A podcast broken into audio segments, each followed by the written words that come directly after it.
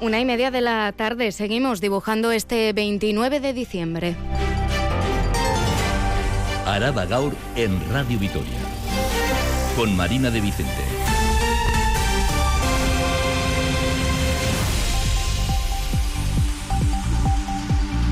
Arracha León Gusti hoy. ¿Qué tal están?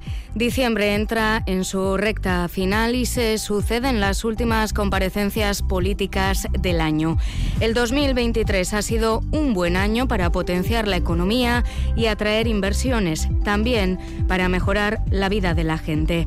Así lo ha dicho la alcaldesa de Gasteiz, Maider Echevarría, que mira ya al principal reto para el próximo año, aprobar los presupuestos. Me encantaría tener presupuestos y no tengo ninguna opción, ningún partido que sea preferente. Para 2024 se anuncian además varias convocatorias públicas de empleo en las que se ofertarán 90 plazas y 2024 será también el año de la reforma del teatro principal que hoy ha sido licitada. En el ámbito laboral se enquista el conflicto en Tuvisa. Que es bastante clarificador por parte de una plantilla totalmente indignada y humillada la respuesta a esa propuesta. La indignación de la que hablan los sindicatos se plasma en un apoyo mayoritario por parte de la plantilla para redoblar las movilizaciones que, si no hay acuerdo, acabarán en huelga indefinida en el mes de marzo. El ayuntamiento insiste en su voluntad de llegar a acuerdos con los trabajadores. El descontento es notorio también entre el personal de los centros coordinadores de emergencias de Osakidecha. En el Alavés ayer no hubo médico, hoy tampoco hay, mañana no habrá y pasado el día de Nochevieja tampoco durante el día. Y todavía no saben qué ocurrirá en 2024. Ruth Salaverría, médico del servicio. No sabemos cómo, cómo van a cambiar, si van a quitar el médico y van a dejar solo enfermería, no sabemos si van a reforzar con alguien más, pero la verdad es que la situación va a ser muy complicada. 2024 va a ser muy complicado en todas aquí está yo creo, ¿eh? en emergencias especialmente porque estamos bajo mínimos. El día también se dibuja con testimonios como el de Arturo Bazán, agricultor de Martioda. Lo, que más eh, me ha indignado un poco es que tienen todos los datos. ¿vale? No sé si desde Diputación Catastro, desde el registro de la propiedad, no sé de dónde, pero han hecho los deberes muy bien quien nos explica cómo Solaria puede tener acceso a los datos personales de los propietarios de las fincas en las que quieren instalar placas solares. Han llegado al extremo de ir a los centros de trabajo de algunos de los mismos. Un recuerdo especial también en este día para la familia de Isidro Sáenz de Urturi, colaborador de esta casa, miembro de la Sociedad Excursionista Manuel Iradier, aprendió de José Miguel de Barandiarán y Gerardo López de Guereñu, estudió todas las tradiciones, dichos y leyendas de Álava. Ha muerto a los 86 años de edad, el funeral será el sábado día 30 a las 7 de la tarde en la parroquia de las Nieves. En deportes, eh, Rafa Munguía, Racha León. Racha León, Marina. Mendizorroz ha abierto hoy sus puertas al público. Multitudinario ha sido el entrenamiento del Deportivo Alavés. Pues cerca de 2.000 personas se han acercado al Paseo de Cervantes eh, con eh, mucha chavalería. Se ha podido ver a prácticamente toda la plantilla. Especial atención en Giuliano Simeone, el joven que podría debutar en enero. Hemos recogido algunas voces, peticiones para el próximo año, sobre todo fichajes. A Hagi. ¿Y tú? También, a pero a todos. Pues la verdad que sí, bastante ilusión de verles entrenar, pero joder, están jugando bien esta temporada, solo que de cara a puerta muy mal. En cuanto al Vasconia, derrota ayer 7-6-6-7 en Milán. El equipo mira ya al duelo de Girona decisivo. Cita importante también mañana para Araski, ya que las de Urieta visitan al Perfumerías Avenida. Un adelanto también de la última columna abierta a la opinión y a la reflexión. Último plazara del año con Ángel Toña, doctor en Ciencias Económicas y Empresariales, ex consejero de Empleo y Políticas Sociales del Gobierno Vasco. En este espacio habitual del informativo de la tarde y movido para esta semana al mediodía, Toña reflexiona sobre la vida buena y la buena vida. Una y casi 35 minutos, según informa el Departamento de Seguridad del Gobierno vasco, se circula con normalidad en las carreteras alavesas. Tenemos 12 grados en la capital de Euskadi por delante una jornada algo gris, pero sin lluvia. Con Yanira Aspuru en la realización y el control técnico, comenzamos. Araba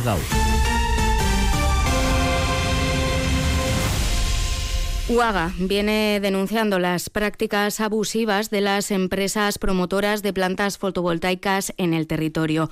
El sindicato agrario ha censurado, como saben, que empresas como Solaria coaccionan a los propietarios de las fincas para que vendan o alquilen.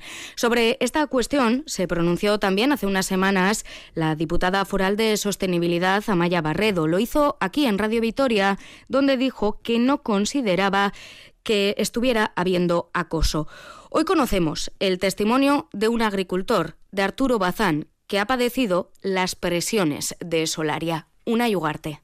La primera toma de contacto es por teléfono coger, pues soy de, a en concreto de la empresa Solaria, y queríamos estar contigo y, oye, pues yo no creo en esos eh, proyectos, eh, no quiero atenderos. Al día siguiente en la puerta, llamar, te ofrecen compra, te ofrecen alquiler, te ofrecen de todo. A la tarde otra vez, oye, que me cojas, oye, que no quiero, o sea, no solo a mí y a los vecinos también. Oferta que llega a propietarios con fincas de cultivo en la zona de las sierras Badalla y Arrato.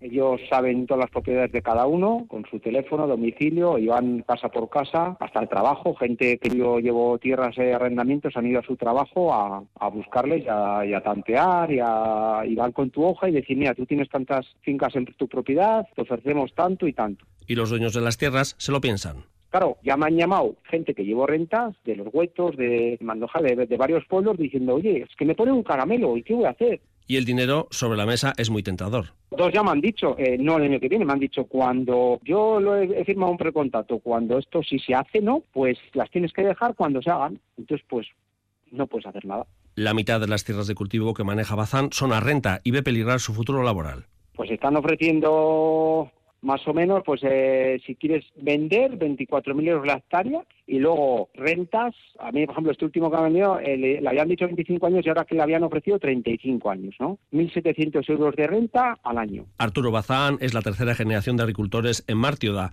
Es muy crítico además con el impacto visual de una planta fotovoltaica en esta zona rural de Gasteiz si te ponen todo un mar de placas solares, pues vamos a hacer las maletas y nos vamos desde el pueblo. O sea, el impacto visual que, que va a generar, pues va a ser muy alto.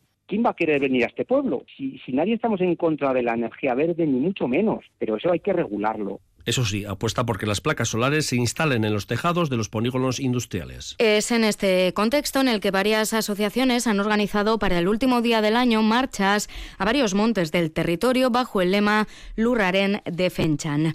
Araba Mendía Casque denuncia la avalancha de macroproyectos de renovables que no tienen en cuenta ni a pueblos ni a concejos. Rebeca González de Alaiza, miembro de la plataforma.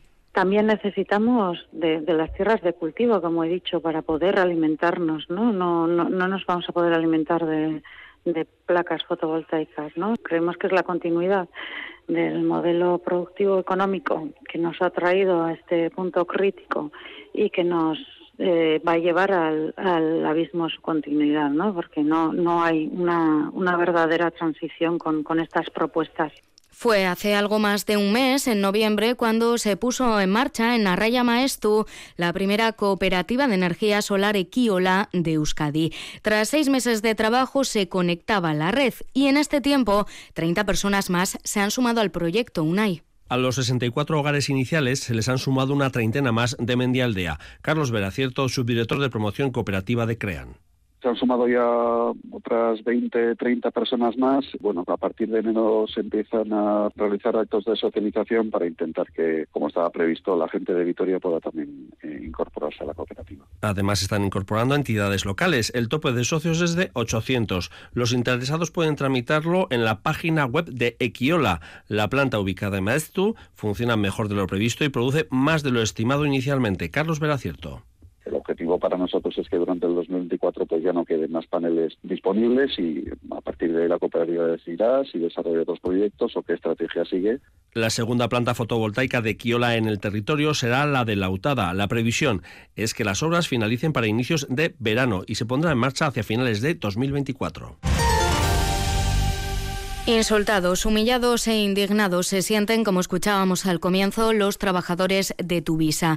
No solo porque sus demandas no han sido respondidas, sino porque la mala gestión de la empresa pública, que está suponiendo que de media no se cumplan un mínimo de 20 servicios al día, deriva también en una presión laboral brutal hacia los trabajadores. Nerea García, Arrachaldeón. Arrachaldeón, Marina. Vamos al meollo. ¿Qué solicitan los sindicatos con representación representación en Tuvisa? Son cinco las líneas que plantea el comité de empresa de Tuvisa para llegar a un acuerdo. La principal, y la cual es la que más afecta a la ciudadanía, es la petición de que se mantengan los dos servicios que desaparecerán con la nueva reestructuración de la línea número 7, una medida en la que la empresa ha propuesto implantar servicios especiales. El comité, por su parte, denuncia que no se ha especificado nada sobre esos servicios y consideran que hay una falta de garantía. En cuanto al cuidado de los autobuses, en uno de los puntos, entre otras cuestiones, solicitan que haya conductores de garaje nocturnos para el mantenimiento de los vehículos, ya que sin estos los autobuses pueden averiarse o griparse porque no se lleva un control. Y por último, en lo que se refiere al ámbito más laboral, exigen un registro de entradas y salidas porque hasta el momento este solo se controla cuando el autobús entra o sale de la terminal y no cuando el trabajador o la trabajadora lo hace, por lo que dicen no se registran todas las horas trabajadas. Estas son las claves de una negociación que, como es evidente, no avanza. Los trabajadores han refrendado con amplio apoyo en las últimas horas un calendario de movilizaciones que pasa por paros parciales tres días por semana a partir del 8 de enero. Paros parciales también todos los días laborables en febrero y huelga indefinida en marzo. La alcaldesa Maider Echevarría ha dicho al respecto que respeta el derecho a huelga, pero que la ciudadanía también tiene derecho a contar con un servicio de transporte público, Nerea. Así es, Echevarría se mantiene en defender ese derecho a huelga, pero critica que eh, se debe cuidar el derecho de la ciudadanía a contar con ese servicio de Tuvisa. Insiste en que el presidente de Tuvisa, Iñaki Gurtubay, mantiene una actitud positiva para el acuerdo concejal y presidente de Tuvisa el que ha tenido la iniciativa de citar a los, trabajadores y les puedo asegurar que Iñaki Gurtubay sigue con la misma intención y actitud para llegar a un acuerdo mientras los y las trabajadoras se sienten humilladas, indignadas e insultadas con la última propuesta recibida y critican además que no se esté cuidando un servicio de transporte que es público. Asier López Sabando, presidente del comité. Eh, propuesta insultante y humillante, yo creo que es bastante clarificador por parte de una plantilla respuesta a esa propuesta. Así las cosas, además de los paros previstos para los meses de enero y febrero y la huelga indefinida en marzo en caso de no llegar a acuerdo, han convocado una manifestación el 3 de enero desde Recabarri y hacen un llamamiento para que la ciudadanía se una a la reivindicación. Y en Michelin, ayer la dirección anunciaba que habría paros en la actividad por falta de caucho natural como consecuencia de la falta de seguridad para el transporte marítimo en el Mar Rojo. Hoy se concreta que esos paros serán los días 13 y 14 de enero, que afectarán a 900 trabajadores y que se dejarán de fabricar 280 toneladas de ruedas grandes y 40.000 neumáticos de turismos. Hoy tía Ortiz de Lazcano, Arracha León. A Racha León, Michelin terminará el año mañana 30 y lo empezará con paros en la producción. Así lo ha comunicado la dirección de la planta al comité de empresa esta mañana. La causa es la falta de caucho natural por la crisis del Mar Rojo, por lo que se han desactivado los turnos para los, 13, para los días 13 y 14 de enero, y estos parones afectarán alrededor de 900 trabajadores. Concretamente, se paralizará la actividad en ingeniería civil, turismo y en goma y tejidos. ELA considera estos parones de producción negativos para la plantilla de Michelin. David Martínez de Marigorta, ELA.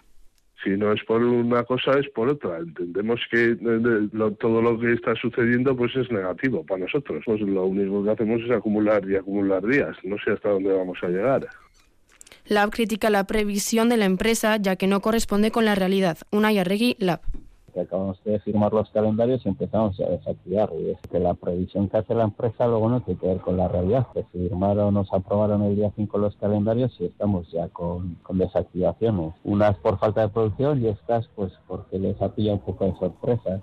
Los parones del 13 y 14 de enero supondrán que se dejen de producir 40.000 neumáticos de turismo y 280 toneladas de ruedas gigantes. Abendua badoa eta baita oitia urtide lazkano ere guretik estadilla izan aitortu gabe oitia zure ekarpena lan arloan eta baita pertsonalean ere eskerrik asko eta lastera arte. Y en Osakidecha, se lo contábamos el martes, el Centro Coordinador de Emergencias de Araba estuvo ayer sin médico. La situación se repite en el día de hoy, se repetirá mañana y el día de Nochevieja durante el día.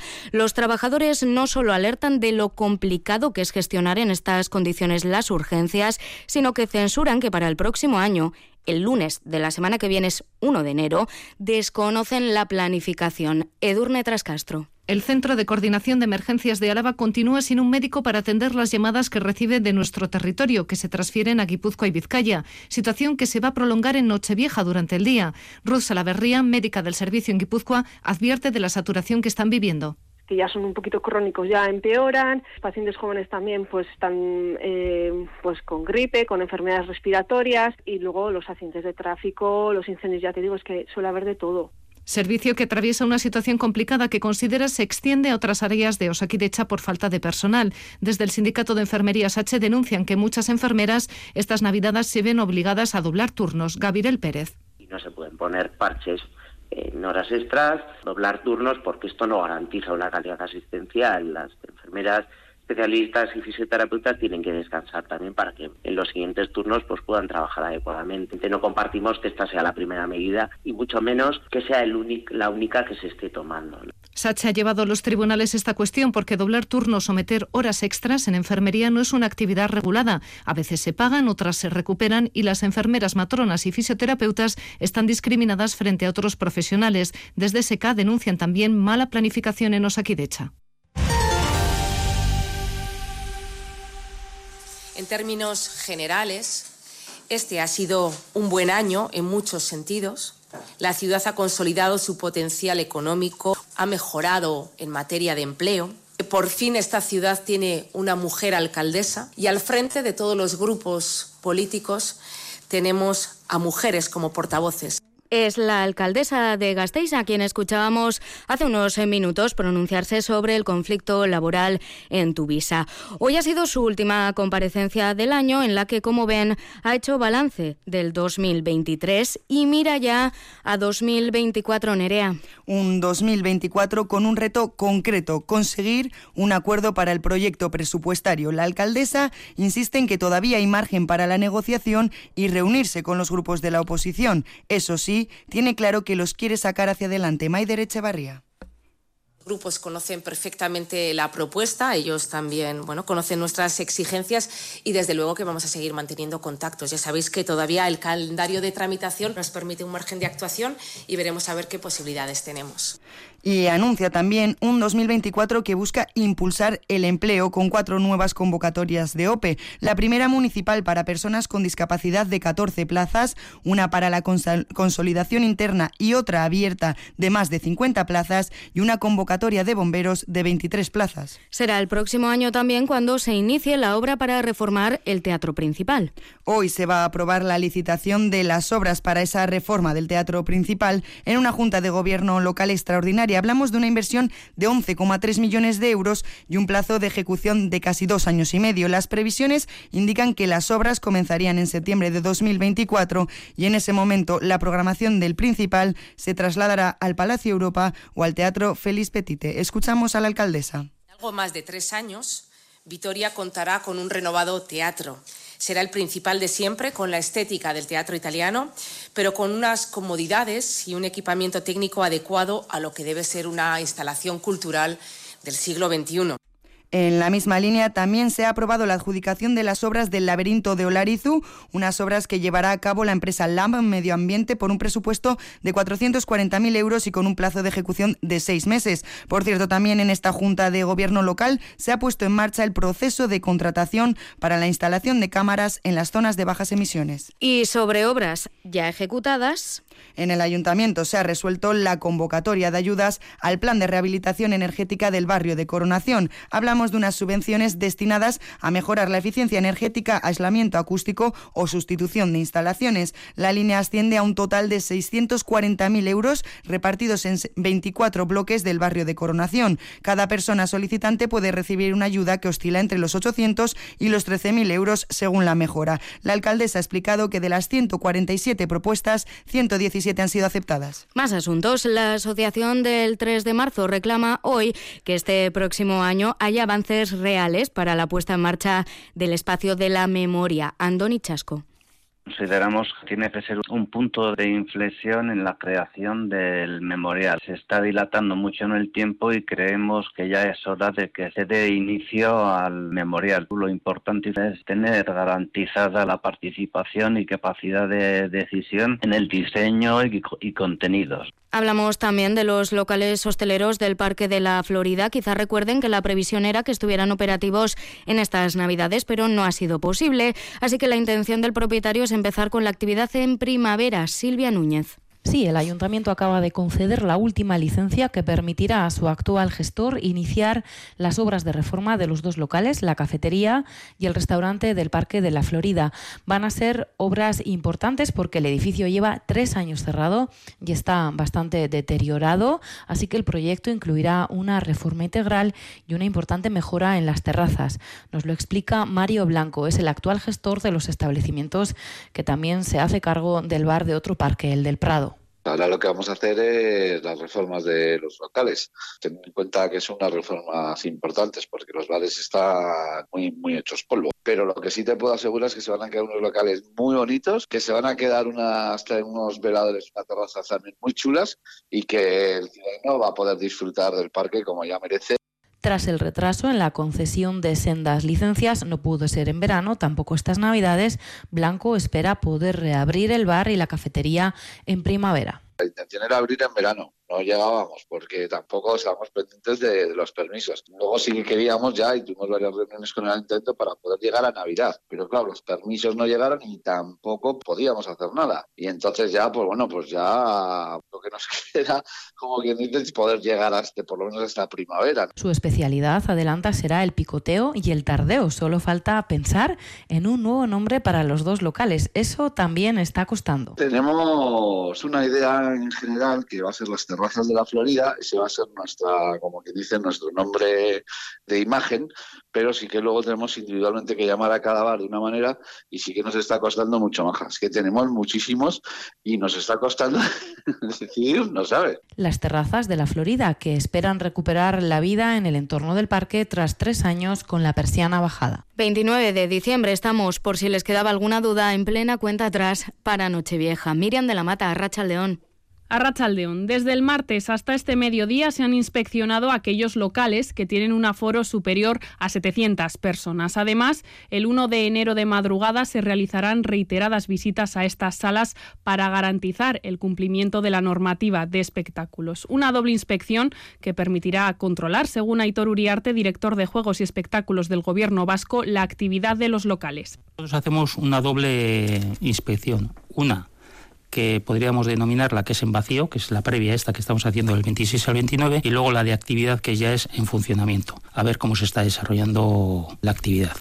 La Archancha, de hecho, ha cerrado la discoteca Malibú de la calle Dato ya que no cuenta con la documentación requerida. Esta misma tarde se devolverá el dinero de las entradas. Haré el comunicado y, en la tarde desde la puerta, porque dentro no podemos estar, pues eh, haré la devolución de las, del dinero de las personas que han comprado su entrada.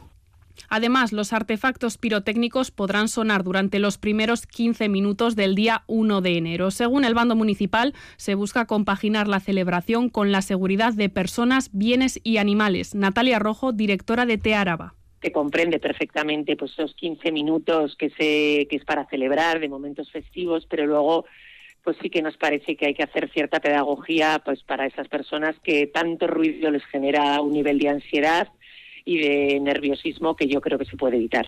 Una vez tomadas todas estas precauciones, solo nos queda disfrutar de la última noche del año y dar la bienvenida al 2024.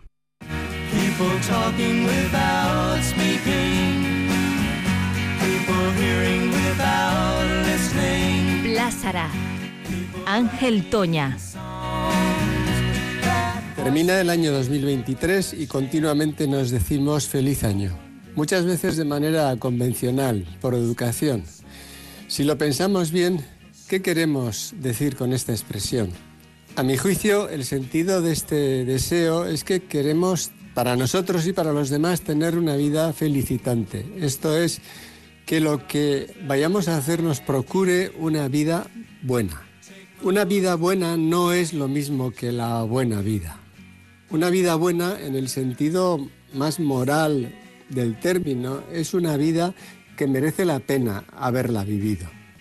Esta vida buena es mucho más que lo que nos dice aquella expresión, la buena vida, que se refiere a la vida placentera, momentos fugaces de una felicidad que se compra con dinero, con viajes y sin trabajar.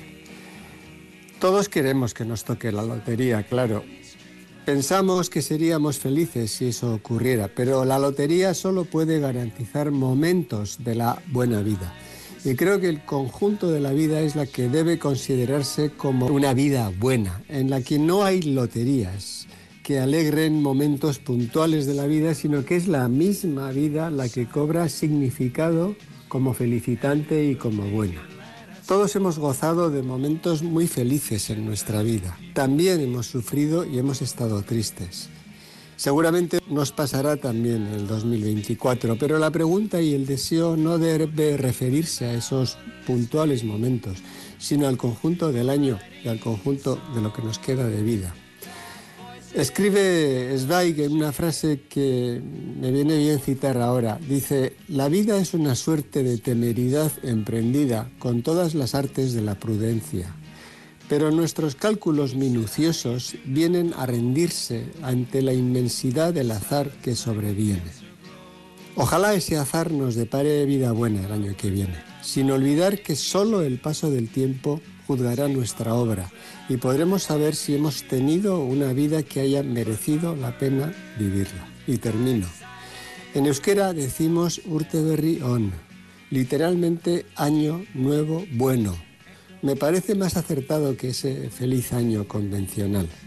Y se dice también Soriondua, que viene a decir que te procure felicidad permanente, que tengas una buena vida por muchos años. Tres minutos quedan para las dos de la tarde. Araba Cultura.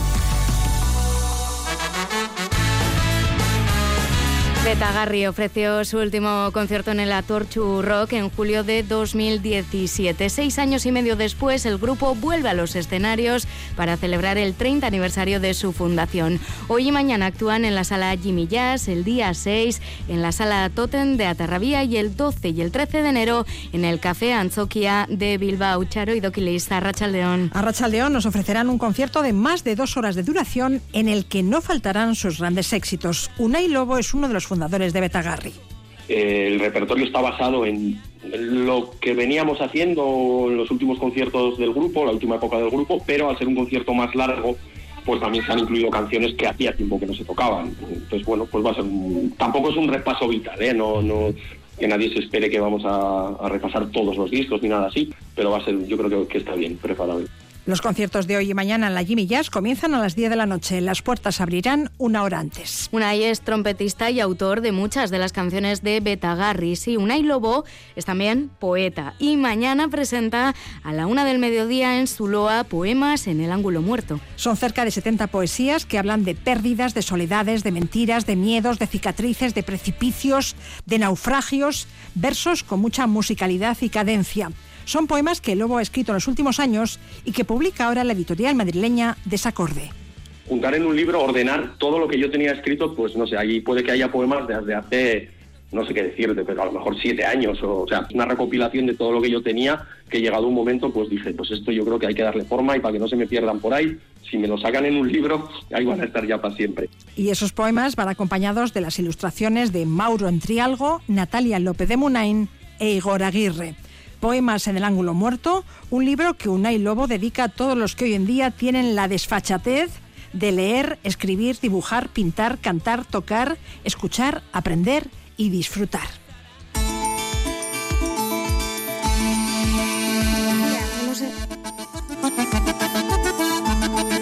Mañana a las 7 de la tarde en Mendizorroza, Kiko Comesaña y Corronzi cierran la undécima edición de La Inciña Folk. El gallego presenta su primer disco en solitario, Mae y el grupo liderado por Agus Barandiarán interpretará las principales canciones de su nuevo trabajo discográfico, Corronzi Ogei.